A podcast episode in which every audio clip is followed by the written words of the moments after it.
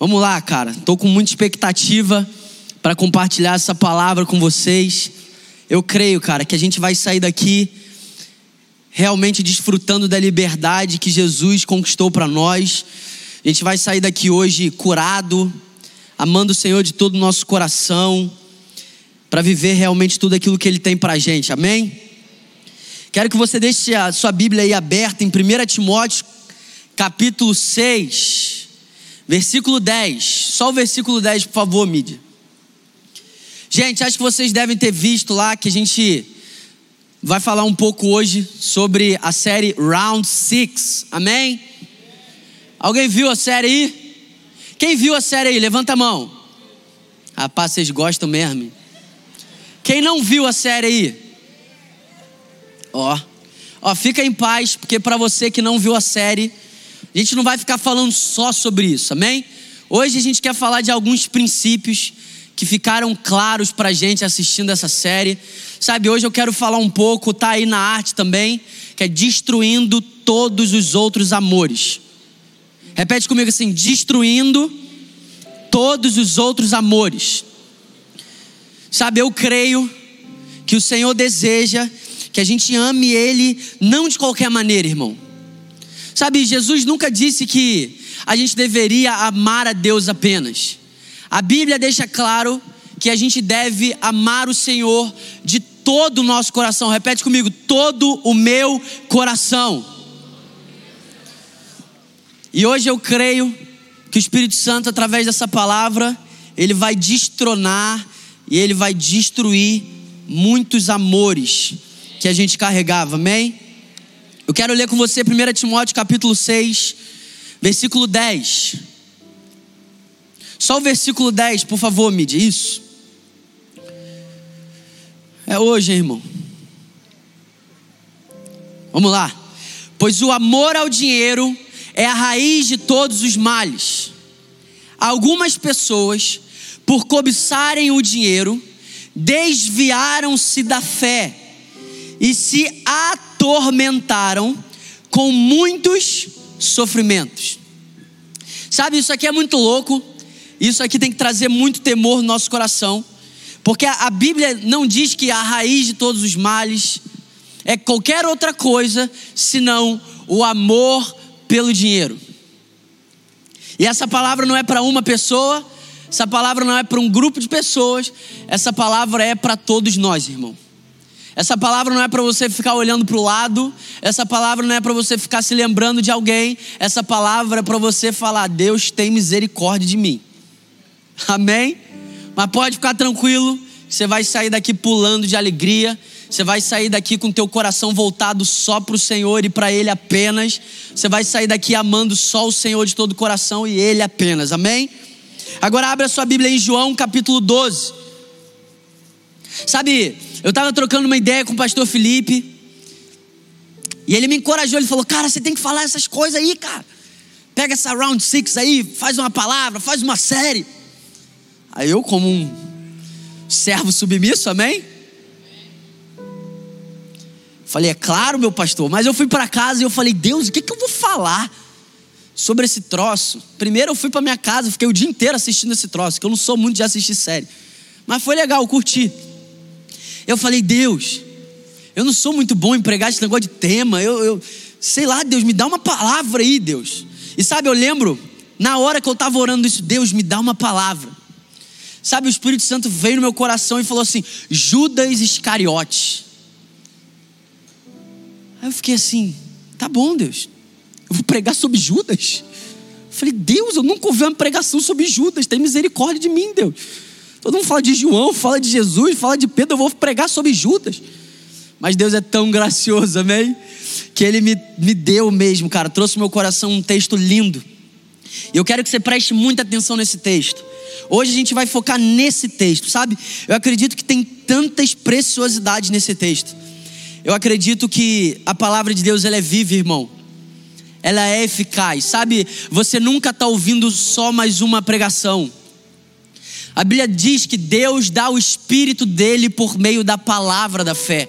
Sabe, isso aqui não é mais uma pregação, na verdade nunca é só mais uma pregação. Toda vez que você vê alguém pregando a palavra, irmão, Isso não é só mais um discurso, isso não é só mais um encontro, mas a palavra que nós pregamos aqui é o poder de Deus. O Evangelho é o poder de Deus para fazer em nós, por nós e através de nós aquilo que a gente nunca poderia fazer. Sabe, a gente precisa se lembrar que aqui você não está ouvindo um discurso de sabedoria humana desse mundo vazio. Aqui nós pregamos o Evangelho, irmão. Aqui nós pregamos, pregamos a palavra de Deus. E o Evangelho é o poder de Deus para te salvar, para te curar, para renovar a sua mente, para te livrar de cadeias. Um aleluia, obrigado, irmã. Você vai sair. Hoje vai ser o melhor culto para você. Para o resto, eu não sei não, mas para você vai. E sabe, eu quero que a gente preste atenção, porque eu tenho certeza que Deus vai falar muito ao nosso coração através desse texto, amém? Então vamos lá, João capítulo 12, versículo 1. Seis dias antes da Páscoa, Jesus chegou a Betânia, onde vivia Lázaro, a quem ressuscitou dos mortos. Ali prepararam um jantar para Jesus. Marta servia enquanto Lázaro estava à mesa com ele. Então Maria pegou um frasco de nardo puro, que era um perfume caro, derramou sobre os pés de Jesus e os enxugou com os seus cabelos. Eu amo isso aqui, cara. E a casa encheu-se com a fragrância do perfume. Pode passar. Mas um dos seus discípulos, repete comigo, discípulos, Judas Iscariotes, que mais tarde iria traí-lo, fez uma objeção.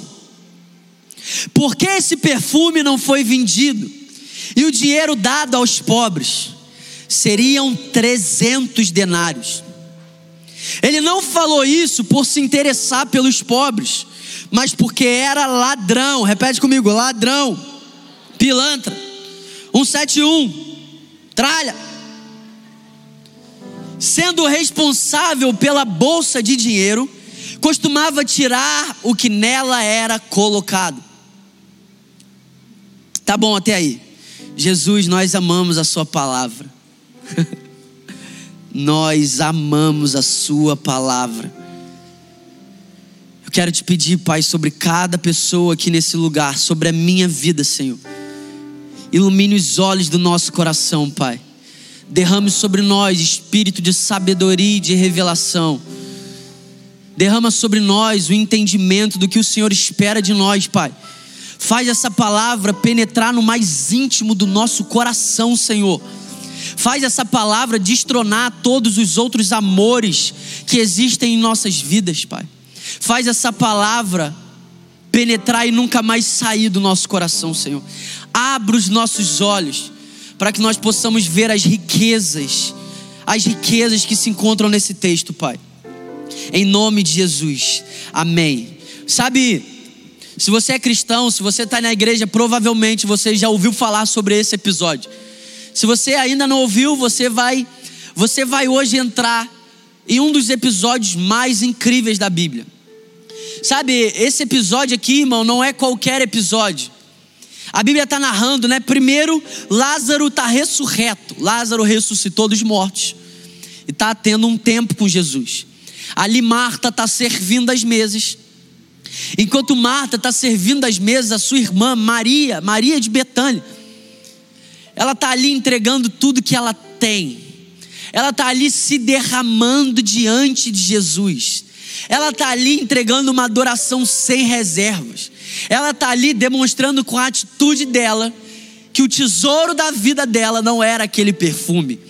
Ela estava ali demonstrando com a atitude dela que aquilo que tinha maior valor na vida dela era a pessoa de Jesus.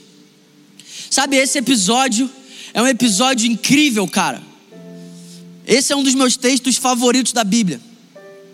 E sabe, é muito louco porque nesse, no meio desse momento tão glorioso, no meio desse momento tão singular, no meio de um momento tão único como esse, enquanto essa mulher está derramando tudo que ela é, tudo que ela tem, irmão, além de quebrar um frasco aos pés de Jesus. Essa mulher está banhando o Senhor com lágrimas, ela está secando os pés do Senhor com seu cabelo, cara. Sabe, essa mulher está fazendo algo único, irmão. Essa mulher não está seguindo um modelo, até porque, irmão, quando Jesus está na casa, a nossa adoração ultrapassa os modelos. Nada contra os modelos, mas quando Jesus está na casa, irmão, a gente não pensa muito neles, a gente só quer dizer que Ele é digno, a gente só quer adorar Ele, a gente só quer se derramar diante dEle, a gente só quer dizer: Ei Jesus, você é o meu tesouro, você é o que eu tenho de mais importante, você é o que eu tenho de mais valioso na minha vida. É exatamente isso que essa mulher está fazendo. Agora, a gente precisa entender que essa cena, ela não é marcante só para nós, eu acredito, irmão, que essa cena marcou o coração de Jesus. Sabe por que eu acredito isso? Porque o próprio Jesus disse, em Mateus, narrando esse mesmo acontecimento, ele disse: Aonde o evangelho for anunciado, o que essa mulher fez vai ser lembrado para a memória dela. Sabe, a gente consegue perceber que essa história, ela não é uma história simplesmente que nos marca. Não é simplesmente uma história que mexe com o nosso coração. Essa história mexeu com o coração de Jesus. Essa história mexeu tanto com o coração de Jesus que ele disse: aonde o evangelho for pregado, o que essa mulher fez vai ser lembrado. E é muito louco porque, no meio desse momento glorioso, irmão, no meio desse momento singular, no meio desse momento único, tem uma mulher no chão, quebrando aquilo que ela tem de mais valioso, secando os pés de Jesus com seu cabelo. O que ela está fazendo, irmão, é tão precioso que a Bíblia diz que aquele perfume, ele, ele entrou por toda a casa. Toda a casa foi afetada pela adoração daquela mulher. Imagina se a gente acreditasse, irmão, que existe poder suficiente na nossa adoração, ou melhor, poder suficiente em quem nós adoramos, para que a nossa adoração levante um perfume por toda a casa. Sabe, eu creio que tem gente aqui, irmão, que você vai semear na vida dos seus pais, sabe como? Trancado no seu quarto, se derramando diante de Jesus. Ah, Bernardo, meu pai não é crente. Ah, Bernardo, meus irmãos não são crentes. Quem sabe, através da sua adoração, derramando o que você tem de melhor, a sua casa também não vai ficar cheia desse perfume.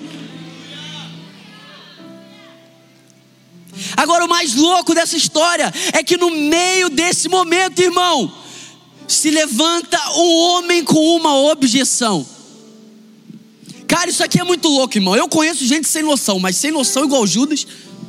Sabe, eu conheço gente que nas horas que não deve falar, fala, que não deve é, fazer, faz, que não deve entrar, entra. Mas pensa num cara sem noção, irmão.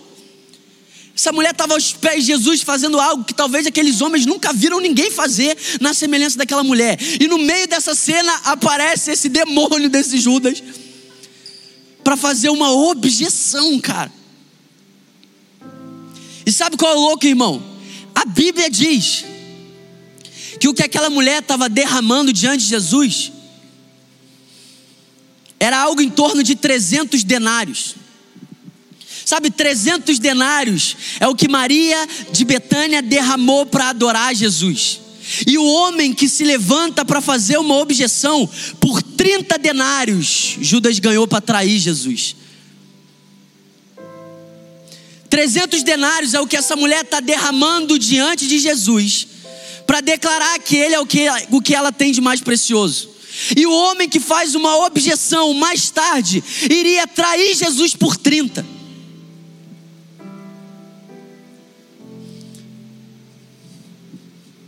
E sabe o que, é que eu vim para falar aqui nessa noite, irmão? Eu quero te encorajar, cara, porque eu creio que você vai ser um homem e uma mulher como Maria de Betânia. Irmão, sabe qual é o louco? A única passagem da Bíblia que diz uma palavra falada de Maria foi quando ela disse para Jesus, prostrada aos pés dele: Se você estivesse aqui, meu irmão não teria morrido. Porque todas as outras passagens da Bíblia não estão falando de algo que Maria falou, estão falando de algo que Maria expressou. Porque quem expressa uma adoração como essa não precisa ficar preso em muitas palavras. Só que a gente fica achando que Jesus está atrás de palavras bonitas. Aí a gente vai, Senhor, na beleza da sua santidade, ó excelso Deus, magnífico. E Jesus está tipo assim. Sabe o que Jesus espera de nós, irmão? É uma adoração como essa. Porque a nossa adoração fala. A sua oferta fala. A sua mão levantada fala. A sua vida fala. E o que eu quero te encorajar aqui nessa noite é que eu creio que daqui vão sair Marias de Betânia, amém? Homens e mulheres que se derramam diante da presença de Jesus. Sabe o que eu quero te encorajar, irmão? Quem ama Jesus de todo o coração, marca a história. O que que essa mulher fez para marcar a história? Ela fez um milagre? Ela curou alguém? Ela levantou um morto? A pregação dela foi maravilhosa. Essa mulher marcou a história se derramando diante de Jesus. Quem ama Jesus de todo o coração marca a história. Mas na mesma medida, irmão, quem ama o dinheiro de todo o coração mancha a história. Quem ama Jesus de todo o coração marca a história. Mas quem ama o dinheiro de todo o coração mancha a história. Porque o que a gente precisa se lembrar é que aonde o evangelho for pregado, o que essa mulher fez vai ser lembrado como um memorial. Mas aonde o que essa mulher fez for lembrado como memorial, o que Judas fez vai ser lembrado como uma mancha. Quem ama o Senhor de todo o coração marca a história. Quem ama o dinheiro de todo o coração mancha a história. O que Maria fez para marcar a história foi amar o Senhor de todo o coração. E a gente precisa crer que é isso que Ele espera de nós. Sabe, Deus não quer que você ame Ele como você ama os seus amigos. Deus não quer que você ame Ele como você ama os seus colegas. Deus quer que você ame Ele de todo o seu coração, com toda a sua força, com todo o seu entendimento. Agora, Bernardo, o que que Judas fez para manchar a história? Judas amou o dinheiro de todo o coração, sim ou não? E sabe qual é o louco, irmão? Aquilo que você ama de todo o coração, ou quem você ama de todo o coração, não determina apenas o seu presente, mas determina o fim da sua vida também. Aquele que você ama de todo o coração, aquilo que você ama de todo o coração, não determina apenas o que você está vivendo hoje, determina o fim da sua vida também. É só a gente pegar como foi o fim da vida de Maria de Betânia, e é só a gente pegar como foi o fim da vida de Judas. Então isso aqui, irmão, não é uma palavra para você, ai, legal, curti, gostei. Isso aqui fala sobre o seu hoje, isso aqui fala sobre o seu amanhã, isso aqui fala do seu daqui a 10 anos, isso aqui fala sobre o fim da tua vida. Aquilo ou quem você ama de todo o coração determina não apenas o seu hoje, mas o fim da sua vida também.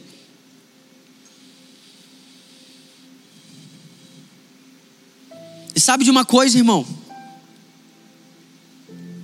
É muito louco porque a objeção que Judas faz, o contraponto que Judas faz, ele é cheio de hipocrisia. Repete comigo: hipocrisia. Vocês estão aqui, gente? Sabe, a objeção que esse cara está fazendo é uma objeção hipócrita, é uma objeção demoníaca, mas que se camufla de piedade. É exatamente como a gente vê por aí. Judas usa uma causa nobre para camuflar a sua hipocrisia imunda, irmão. Isso aqui é muito sujo, cara. Porque Judas ele está usando uma causa nobre. Qual era a causa que Judas estava usando? Os pobres. Judas ele está camuflando a hipocrisia dele, a objeção demoníaca dele através de uma causa nobre. Mas sabe qual é o louco, irmão? Um hipócrita que vive fazendo objeções por uma causa, é justamente essa causa que é o que ele menos se importa. A gente pode olhar para o discurso de Judas e a gente tem a Bíblia, a gente sabe das coisas. Mas se você não soubesse quem Judas era, se você não soubesse o que essa palavra diz sobre ele, se você pegasse simplesmente a cena, talvez nós acreditaríamos que o que Judas estava fazendo era lindo. Talvez muitos de nós iriam aplaudir o que Judas estava fazendo. Talvez a gente ia olhar para ele e falar: Isso que é um homem de Deus, isso que é o Evangelho. Sabe essas pessoas que vivem falando isso? Isso que é o Evangelho? Cuidado com essas pessoas, irmão. Pessoa que acha que o Evangelho é só pregar para morador de rua. Irmão, o Evangelho é tudo, irmão. Evangelho não é só você ir para a África, evangelho não é só você evangelizar. Evangelho é tudo, irmão. Evangelho é levantar a mão, evangelho é discipular as nações, evangelho é morrer, evangelho é tudo, cara. Não existe essa parada de isso é o evangelho. Não, isso que é evangelho. Fala assim: "Oi, Judas". Quando alguém chega para mim, isso que é o evangelho, eu falo: "Judas, ressuscitaste tu?" Porque é justamente o que ele menos se importa, irmão. A causa que Judas está trazendo à luz é tudo, menos a causa que ele se importa. Porque o texto diz no versículo 6 que ele não disse isso por cuidado pelos pobres. E a gente precisa, irmão, mais do que nunca ter discernimento de espírito, porque tem muita coisa com forma de piedade mas que no fundo é demoníaco. Existem muitas causas lindas, muitas pessoas que usam causas lindas para esconder a sua hipocrisia, para esconder a sua maldade. E sabe o que eu amo sobre Judas? O que eu amo sobre Judas é que Judas é o reflexo de todo homem destituído da glória de Deus. Nossa, Judas é ruim demais. Era igualzinho a gente antes de Jesus alcançar a gente. Ruim, hipócrita, cheio de demônio. Meu Deus. Judas é o protótipo do homem destituído da glória de Deus. Sabe o que é louco, irmão? Quem ama qualquer coisa que não seja Jesus de todo o coração, desperdiça os momentos mais gloriosos. Cara, o que essa mulher está fazendo está marcando a história. O que essa mulher está fazendo está marcando o coração de Jesus. O que essa mulher estava fazendo ia ficar para a história, mas quem está cego pelas cobiças e pelas coisas desse mundo, desperdiça os momentos mais gloriosos para fazer objeções. Judas poderia estar tá ali aprendendo com aquela mulher. É, não vou entrar nessa não que. Enfim entrar em teologia aqui não, amém? Será que ele podia? Será que não podia? Tô brincando.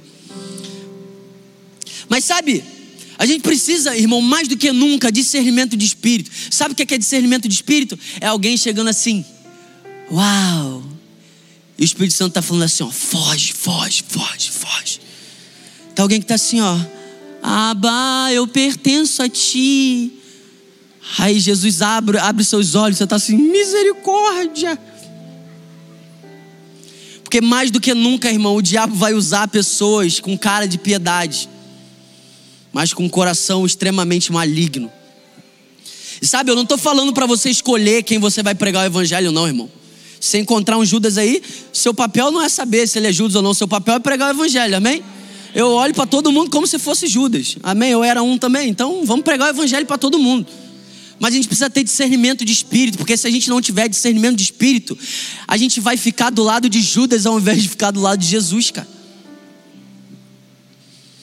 A gente vai aplaudir Judas e a gente vai vaiar Maria de Betânia, uma mulher que está marcando a história. Ah, não, mas é desperdício. Nossa, tem necessidade de tanto?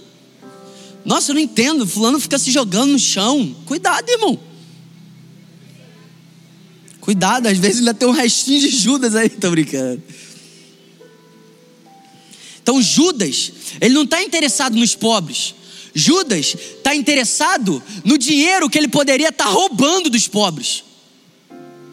Porque se aquela mulher tivesse vendido aquele perfume, ele era o coletor, Ele era o responsável pela sacola. E a Bíblia diz que ele tirava, ele roubava.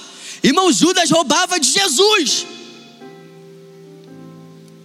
Então, é, Judas é um homem cego pela cobiça, cara.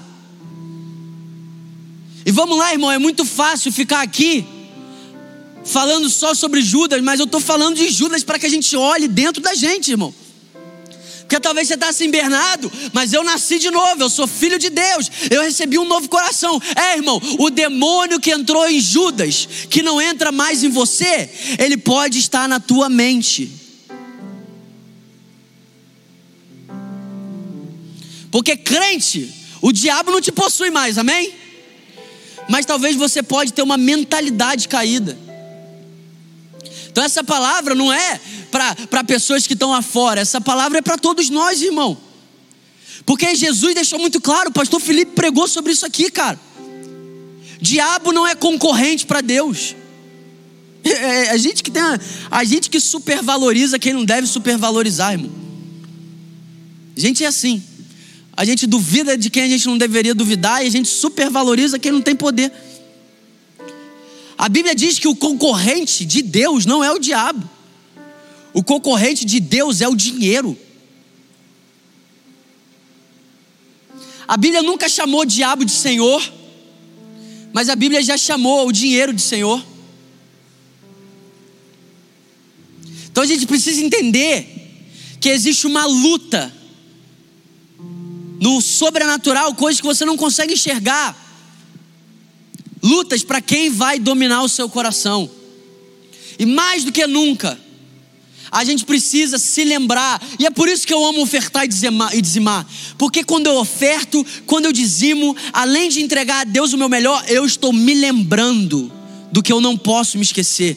Ele é o meu tesouro, nele está o meu coração, Ele é o meu sustento, Ele é a minha segurança, Ele é a minha provisão, não é meu salário, não é o dinheiro que tem na minha conta, é Ele.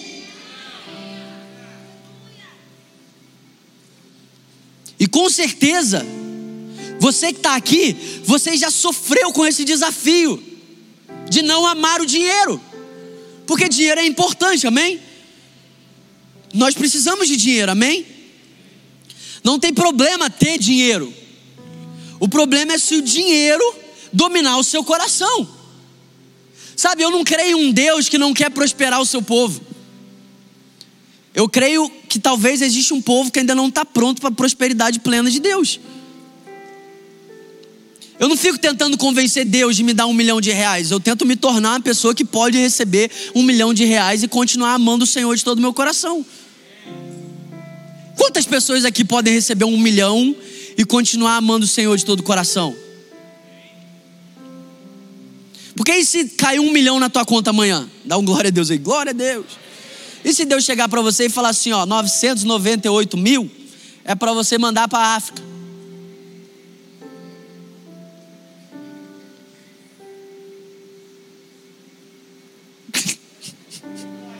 É forte, glória a Deus, amém. Glória a Deus, irmão. Mas e aí? Vamos ser sinceros?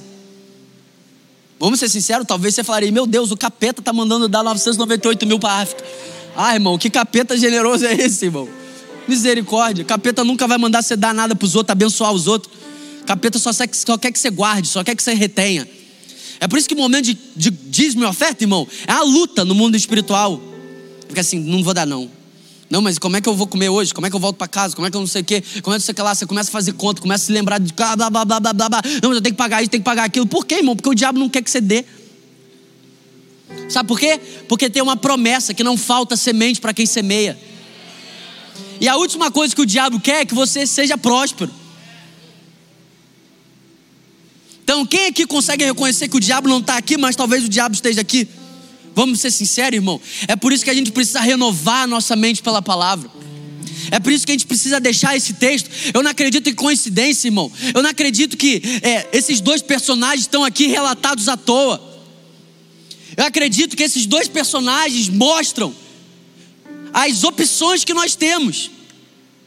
E não adianta, irmão, ficar no meio do muro. É não amar o Senhor de todo o teu coração, é amar outra coisa de todo o seu coração. Não existe meio termo. Não existe meio termo, irmão. Ou você ama o Senhor de todo o seu coração, ou você ama outra coisa de todo o seu coração.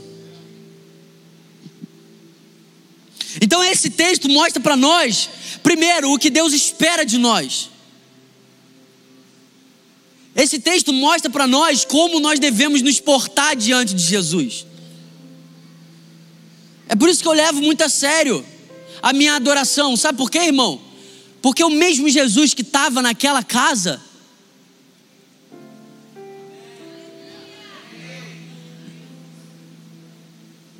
ele está na casa também. Não dá para oferecer qualquer coisa para Deus, irmão. Não dá para oferecer qualquer coisa para Jesus. Sabe, quem ama o Senhor de todo o coração marca a história. Quem ama o dinheiro de todo o coração mancha a história. O jovem rico manchou a história. E sabe o que é mais triste, irmão? Eu leio a história do jovem rico, eu choro, cara. Porque eu fico assim, meu Deus, se esse cara soubesse que os bens que ele possuía não se comparavam com quem estava chamando ele. Sabe, eu olho para a história de jovem rico e eu fico com o meu coração quebrantado, cara. Porque tantas vezes parece que a gente dá mais valor para aquilo que a gente possui do que Jesus que está nos chamando, irmão. Se Jesus está te chamando para fazer algo, faça. Se Jesus está te chamando para abrir mão de algo, abra. Se Jesus está te mandando dar algo, dê. Porque o teu maior tesouro não é aquilo que você tem, o seu maior tesouro é Ele. Ah, o teu dinheiro, os teus bens não podem se comparar com quem Ele é. Eu fico imaginando se aquele jovem rico soubesse, cara. Olha que tristeza. Jesus falou para ele: Você não está longe da salvação. Mas se você quer ser perfeito, vende tudo que você tem, dá aos pobres. A Bíblia diz que aquele cara se entristeceu. Sabe, irmão? Só que a maior tristeza, cara, a maior tristeza da vida desse homem foi o que ele deixou de viver para permanecer com uma riqueza muito inferior do que a que ele poderia ter. Sabe o que, é que Deus está atrás, irmão? Deus está atrás de homens peregrinos. Homens que estão fazendo dessa vida uma peregrinação homens que não possuem nada. Que possuir, para você possuir é teu. Mas eu não quero ter nada, irmão. Eu quero ser um mordomo, tá comigo hoje, mas não é meu. Está na minha mão hoje, mas não é meu. Se Deus me pedir, eu quero entregar. E eu quero entregar com alegria. Mas quem entrega com alegria o que Deus pede é um tipo de gente que de alguma forma está reconhecendo o valor de quem está na tua frente. Porque essa mulher, ela não está preocupada que aquele perfume é muito caro. Essa mulher não está fazendo conta. Ela pega tudo que ela tem e ela derrama aos pés de Jesus. Sabe, eu oro para que no nosso meio Deus levante um tipo de gente que não fica fazendo conta. Só que não é só fazer conta na hora de ofertar e dizimar, não. É não fazer conta na hora de adorar, na hora de levantar a mão, na hora de ouvir uma palavra, na hora de pregar, na hora de ser generoso, na hora de abraçar, na hora de perdoar, na hora de estender a mão. Um povo que não fica fazendo conta, porque reconheceu que o maior tesouro que nós temos é o tesouro que a traça e a ferrugem não pode corromper é a pessoa de Jesus.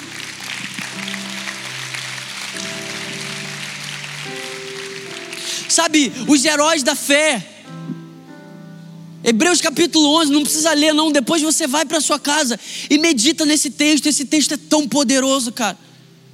Porque existe algo em comum de homens que marcaram a história. Sabe, talvez a gente olhe para os heróis da fé e a gente espera muitas coisas dele, mas eu amo algo que todos eles têm em comum. A Bíblia diz que todos eles eram peregrinos. A gente olha para a história de Moisés e a gente acha que Moisés ficou chorando porque não entrou na terra prometida, mas Moisés era peregrino, irmão. Moisés estava buscando outra pátria. Canaã não era o fim para Moisés. A gente olha para Abraão, a gente olha para esses grandes homens e todos eles tinham algo em comum, todos eles eram peregrinos. Cara, que Deus levante peregrinos no nosso meio. De verdade, irmão, eu quero um dia, se Deus me der um milhão e Ele mandar eu ofertar um milhão, eu quero ofertar um milhão. Eu quero ofertar um milhão com alegria, me lembrando que eu estou em busca de outra coisa.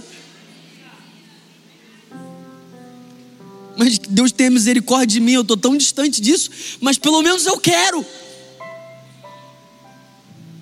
Pelo menos eu quero. Pelo menos eu me quebranto e falo, Deus me torna esse tipo de homem. Sabe, é tão louco o estilo de vida que esses caras viveram, que a Bíblia diz que muitos desses peregrinos, eles poderiam ser resgatados da morte, mas eles escolheram não serem resgatados. Irmão, vamos trazer para os nossos dias, é como se você estivesse lá no Oriente Médio. E tivesse alguém com uma AK-47 na tua cabeça. E você pode ser resgatado mas você não quer ser resgatado. Porque você está em busca de algo que não se encontra nessa terra. Sabe, irmão, eu quero me tornar esse tipo de homem. Eu quero me tornar esse tipo de gente livre. Livre, porque dinheiro, o amor ao dinheiro te torna escravo do dinheiro. Se você servir qualquer outra coisa que não seja o Senhor, você vai ser um escravo daquilo que você serve. Se você servir ao dinheiro, você vai ser escravo do dinheiro. Você não vai ter paz, você não vai ter descanso. Você vai viver a vida inteira fazendo conta. Você vai viver a vida inteira esperando por algo que você ainda não tem, ao invés de agradecer aquilo que você já tem. Sabe o que é gratidão, irmão? Gratidão é você considerar mais aquilo que você já tem do que aquilo que você não tem. Isso é gratidão. Sabe o que é murmuração? É você menosprezar aquilo que você já tem, porque você só quer o que você não tem.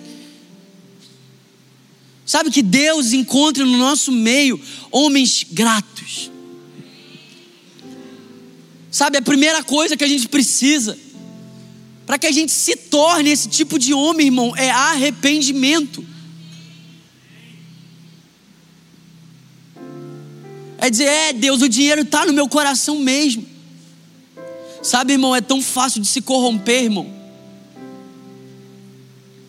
É tão fácil de se corromper. Às vezes eu vou nos lugares pregar o evangelho e no meio das minhas idas, o Espírito Santo me lembra: você está vindo aqui para servir, você não está vindo aqui para ser servido. É muito fácil perder o coração, irmão. É muito fácil abaixar o padrão. É muito fácil trocar o Senhor. É muito fácil servir o dinheiro. E se a gente não admitir isso, cara, talvez a coisa esteja pior do que parece. Mas porque é fácil, isso precisa quebrantar o nosso coração. Isso precisa fazer a gente se prostrar diante do Senhor e falar: Deus, tira qualquer outra coisa que não seja o Senhor do meu coração. Deus, destrói, destrona todos os outros amores do meu coração. Eu quero ser um homem de uma coisa só. Eu quero ser uma mulher de uma coisa só. Eu quero ter você como a minha pérola de valor. Eu quero, Senhor, como aquele homem que andando por um campo encontrou um tesouro, vendeu tudo que tem para comprar aquela terra.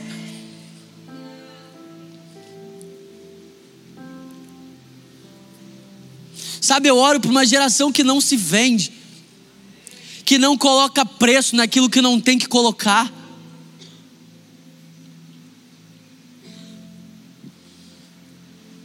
Homens e mulheres jovens peregrinos, irmão. Que quando alguém se levante para tentar te comprar, comprar o teu coração, comprar os seus princípios, eles se deparem com um jovem peregrino. Que quando lá na tua empresa, no teu trabalho, alguém tentar comprar o teu caráter, que eles encontrem um jovem peregrino, um homem peregrino, uma mulher peregrina que não aceita o resgate, não aceita, é, não abre, não abre concessões, concessões, é isso.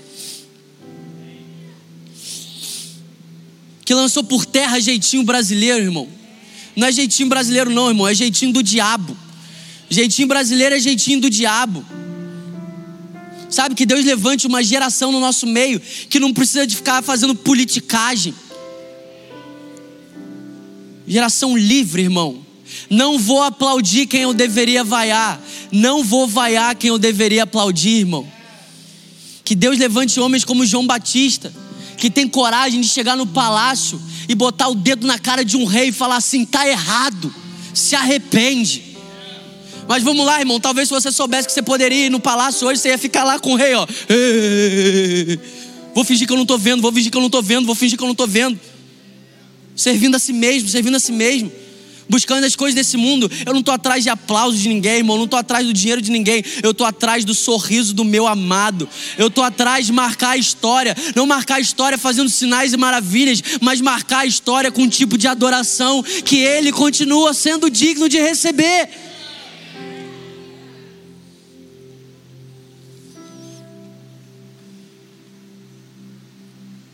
Como uma mulher de Ló, irmão. Fica olhando para aquilo que Deus falou que está destruindo. Sabe a mulher de Ló? Deus mandou anjos para tirar eles de Sodoma e Gomorra. O anjo falou que ele iria destruir a cidade. Aí, não, mas eu já estou saindo, estou saindo, mas está com a cabeça lá, irmão, está com o coração lá. Não, mas eu já não estou lá, Deus entende. Ah, entende. Andando para o futuro com o coração no passado, andando para as promessas com o coração nas coisas desse mundo. Sabe, irmão, essa palavra não é para trazer condenação, não. Essa palavra é para fazer a gente se prostrar diante de Deus e dizer assim: Deus, destrói todos os amores do meu coração. Deus, abre os meus olhos para eu enxergar a Sua beleza, a Sua majestade.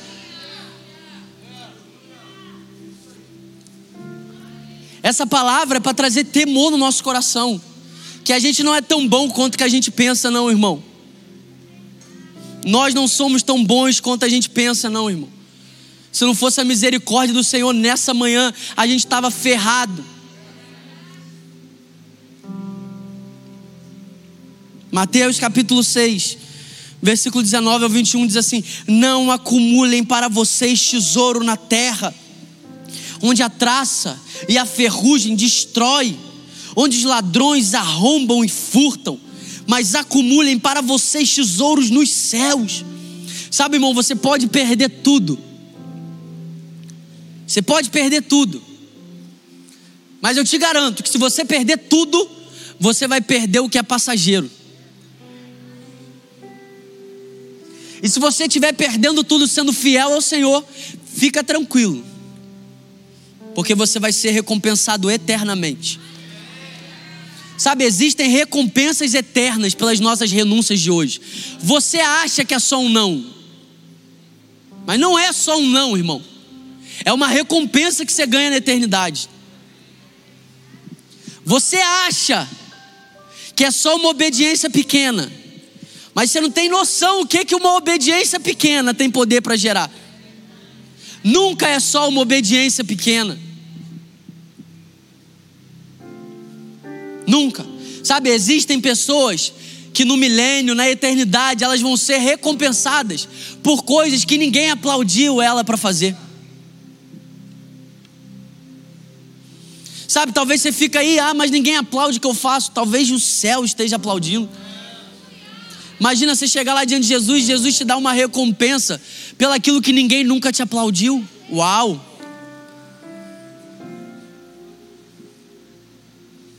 Imagina se Deus me dá uma recompensa pelaquela louça que eu lavo, misericórdia. Nem minha esposa aplaude, Deus, tem misericórdia de mim. Ela fala para mim, é o mínimo.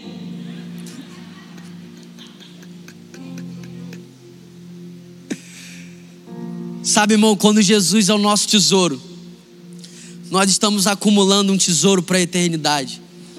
Quando Jesus é o nosso tesouro, nós estamos caminhando para a liberdade. Quando Jesus é o nosso tesouro, nós estamos vivendo a vida que vale a pena ser vivida. Quando Jesus é o nosso tesouro, a alegria plena existe dentro de nós. Quando Jesus é o nosso tesouro, a liberdade plena existe dentro de nós. Quando Jesus é o nosso tesouro, nós vivemos a vida mais gloriosa que nós poderíamos viver. Sabe, nenhum homem nessa Bíblia se arrependeu por aquilo que deixou para trás. Nenhum homem nessa palavra se arrependeu pelas renúncias. Você nunca vai se arrepender de uma renúncia. Se Jesus for o seu tesouro, você nunca vai se arrepender por aquilo que você deixou. Sabe por que você nunca vai se arrepender por aquilo que você deixou? Porque aquilo que você deixou não pode se comparar com aquilo que você ganhou. aquilo que você deixou para trás não pode se comparar com aquilo que você conquistou, irmão. Sabe, Jesus tem que ser o nosso tesouro, irmão. Eu quero ser uma mulher como aquela que não faz conta diante da presença dele. Eu quero ser uma mulher como aquela que não se preocupa com quem, sem ser ele, está na casa. Misericórdia. Porque às vezes a gente estaria assim, ó. Pô, mas Judas está aqui, né? Como é que eu vou adorar assim, dessa maneira extravagante? Pô, mas tem muita gente que não é crente, será que eles vão entender? Hum. Meu Deus, essa aí é forte. Quem nunca pensou isso? Que atire a primeira pedra. Não, mas eles não são crentes, eles vão ficar chocados. É, irmão, às vezes ficar chocado faz parte. Assim, meu Deus, cara, que mulher é essa aqui, irmão? Sabe, que Deus abra os nossos olhos, cara. Que Deus nos encontre. Porque eu amo daquele homem que estava saindo. Ele estava saindo e ele estava procurando um tesouro, amém? Mas eu amo porque eu acredito que não foi ele que achou o tesouro, foi o tesouro que achou ele. Sabe, que o Senhor nos encontre nessa noite. Que o Senhor abra os nossos olhos como abriu daquele homem para que a gente reconheça o valor de quem Ele é. E que reconhecendo o valor que Ele tem, que Ele levante um povo livre, que Ele levante um povo de um só Senhor, que Ele levante um povo de um só amor, que Ele levante um povo que ama a Ele de todo o coração.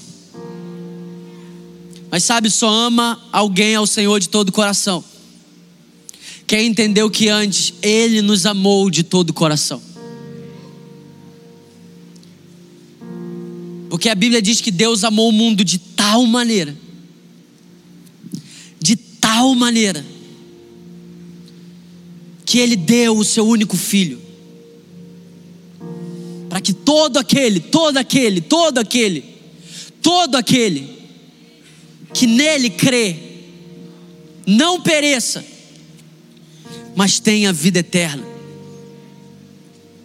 Sabe quando nós não temos Jesus como nosso tesouro, nós estamos perecendo. Quando nós não temos Jesus como o nosso maior tesouro, o nosso maior bem, nós estamos perecendo, irmão. A gente olha para as tribos de Israel, a gente fala assim: coitado dos levitas, o único que não ganhou espaço na terra é porque a gente acha que o espaço na terra é melhor do que ter ele como herança. Porque os levitas não ganharam espaço na terra, mas os levitas ouviram Deus falando assim: ó, o Senhor é a tua porção. E aí, o que, que você prefere? Um espaço na terra ou o Senhor como a sua porção? O que, que você prefere? Entrar em Canaã sem a presença? Ou permanecer no deserto com Ele? Que Deus levante homens e mulheres peregrinos aqui, cara. Sabe que por onde você passar, Niterói, São Gonçalo, Rio de Janeiro, Brasil e as nações, Que quando as pessoas se depararem com você, não seja o seu título que chama a atenção, não seja o seu currículo que chama a atenção, mas que seja: eu estou diante de um peregrino, eu estou diante de um homem que tem um tesouro, e não são as coisas desse mundo, é outro tesouro.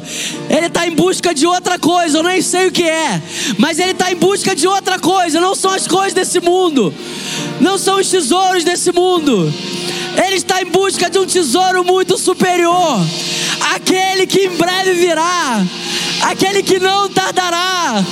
Aquele que enxugará dos nossos olhos toda lágrima, aquele que vai aniquilar todo mal, aquele que vai revelar para todos o mundo que Ele é o tesouro de maior valor, que Ele é digno de receber toda honra, toda glória, todo louvor para sempre.